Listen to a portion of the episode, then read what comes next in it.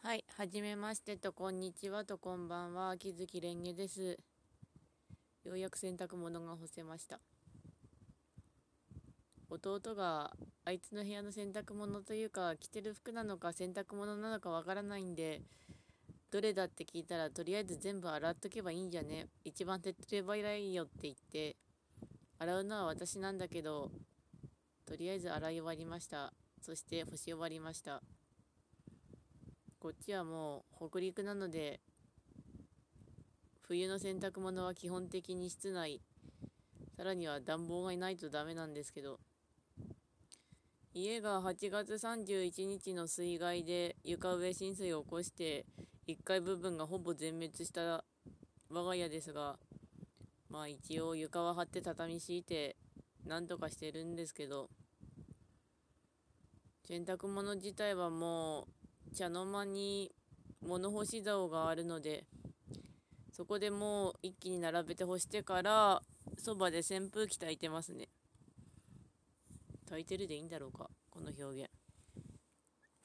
エアコンは一応無事だったんですよね茶の間の上にある。ただあの周囲の扉も外しちゃったわけでしてあのすごく風通しが良すぎるというか熱がこもらないわけでけても意味がないという。だからもうそばで扇風機炊いて数日置いておくのと、自分の大事な洗濯物に関しては、まあ仕事の服ぐらいしかないんだけど、2階の自室でかけてますね。2階の離れは無事だったので、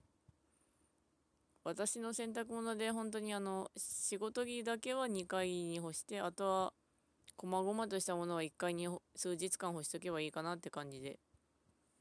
それで乗り切ってます。家が被災してから本当に生活は変わったんですけど、料理は本当に前よりはするようになりましたね。洗濯の他にも。掃除はまあ微妙かなとなりつつ。料理の方は鍋とかちょっとずつ買い揃えて無事だったものをそのまま使って料理に目覚めたのかっていうと単純にあの惣菜1ヶ月ぐらい食ってたら飽きただけです。はい。飽きたんでまあちょっとずつ作るしかないなっていう気分で。まあ料理始めて多分3ヶ月ぐらいでいいのかな。まあ10月から始めたってことにしといて。何を買えばいいのかようやく分かってきたっていうか冷蔵庫に置いとけば便利なものっていうのが分かってきましたね。ようやく。あのお肉だったらベーコンとか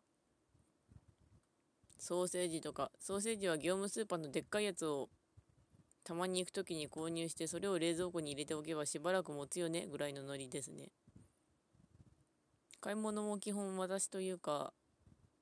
まあ職場がそういうもん買えるとこなんでそれで買ってます。で今日はすまし汁母方の祖母が作ってくれてたごぼうと鶏肉のすまし汁作ろうと思ったんですけど作り方最初から失敗してあのお湯が結構沸騰したところにあのお肉とか入れなきゃいけないんだけど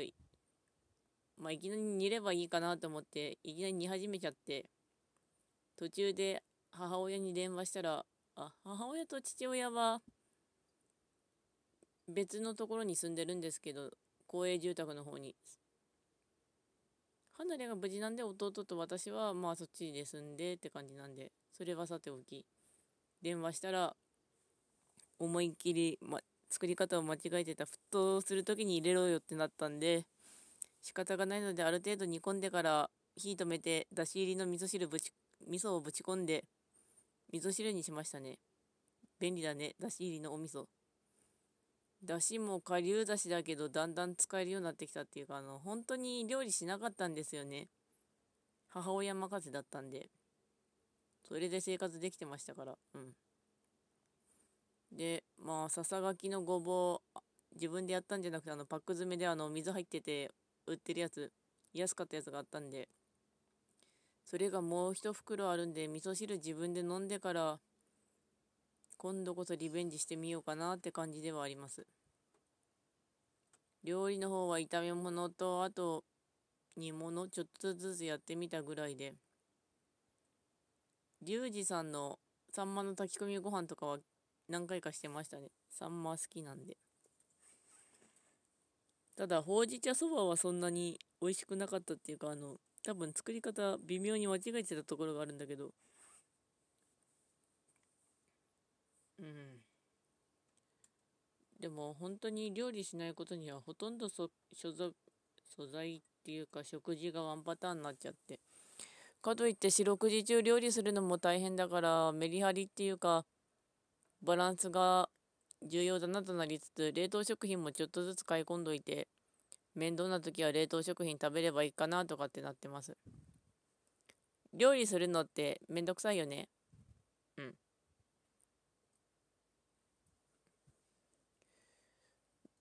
そんなこんなで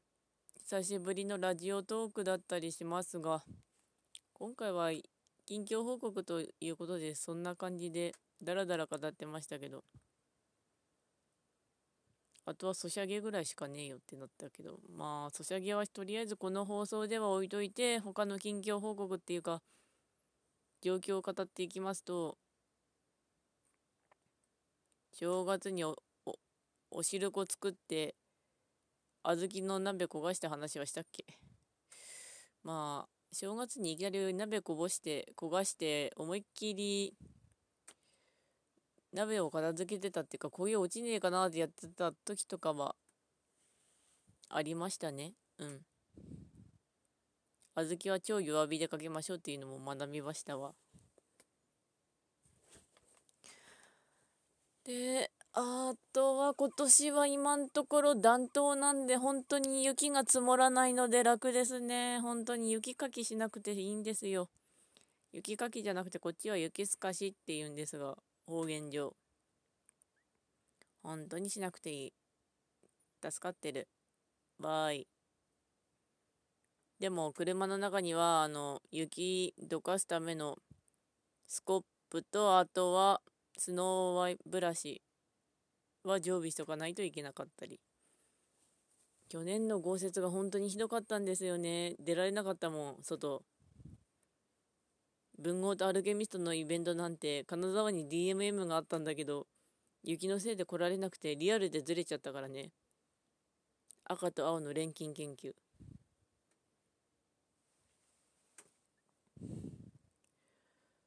えー、っとですね、まあ、あとは、どうだろう。担当万歳ってとこでしょうか。あの、除雪用品がたとえ売れなかろうが、雪かきは嫌だし、雪道の運転もきつかったりするし。あと、運転といえば、免許更新しました、今年で。何回か違反してるので、免許センターまで行かないといけなかったんですけど、免許更新は2時間もやらなきゃいけないんだけど、まあ仕方ないよね、違反したからとなりつつ、私嫌いなのがうつビデオ見せられることなんですよね。飲酒運転したらこうなっちゃうよ、ビデオ。今回もひどかった。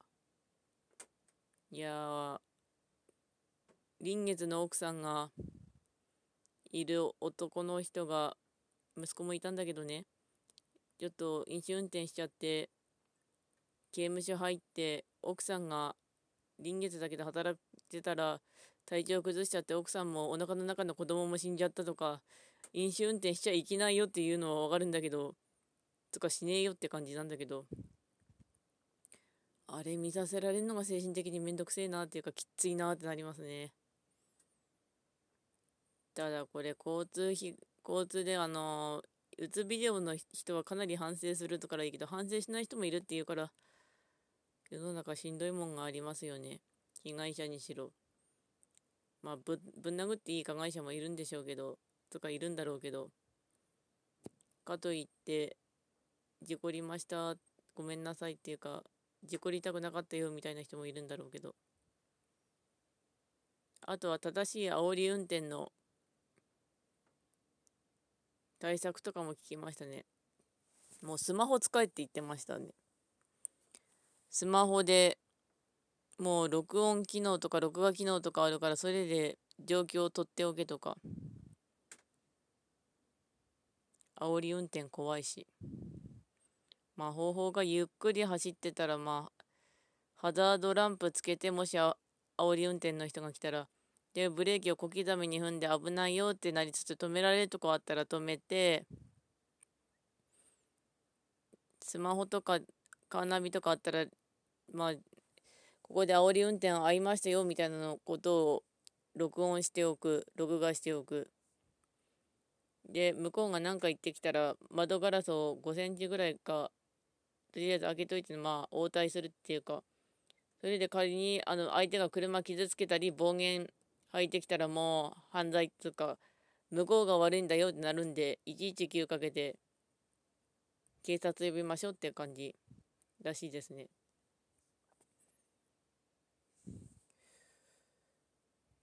そんなこんなでまあ免許は更新できたんでよかったけどやっぱしうつビデオは嫌いだったりしますさて残り1分ぐらいなんでそろそろ終わりますが本当にただの近況報告だなこれ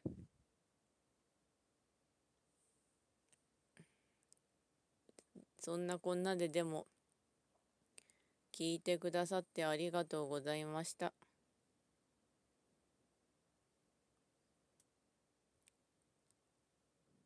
でもって今日は確かジャンプの発売日。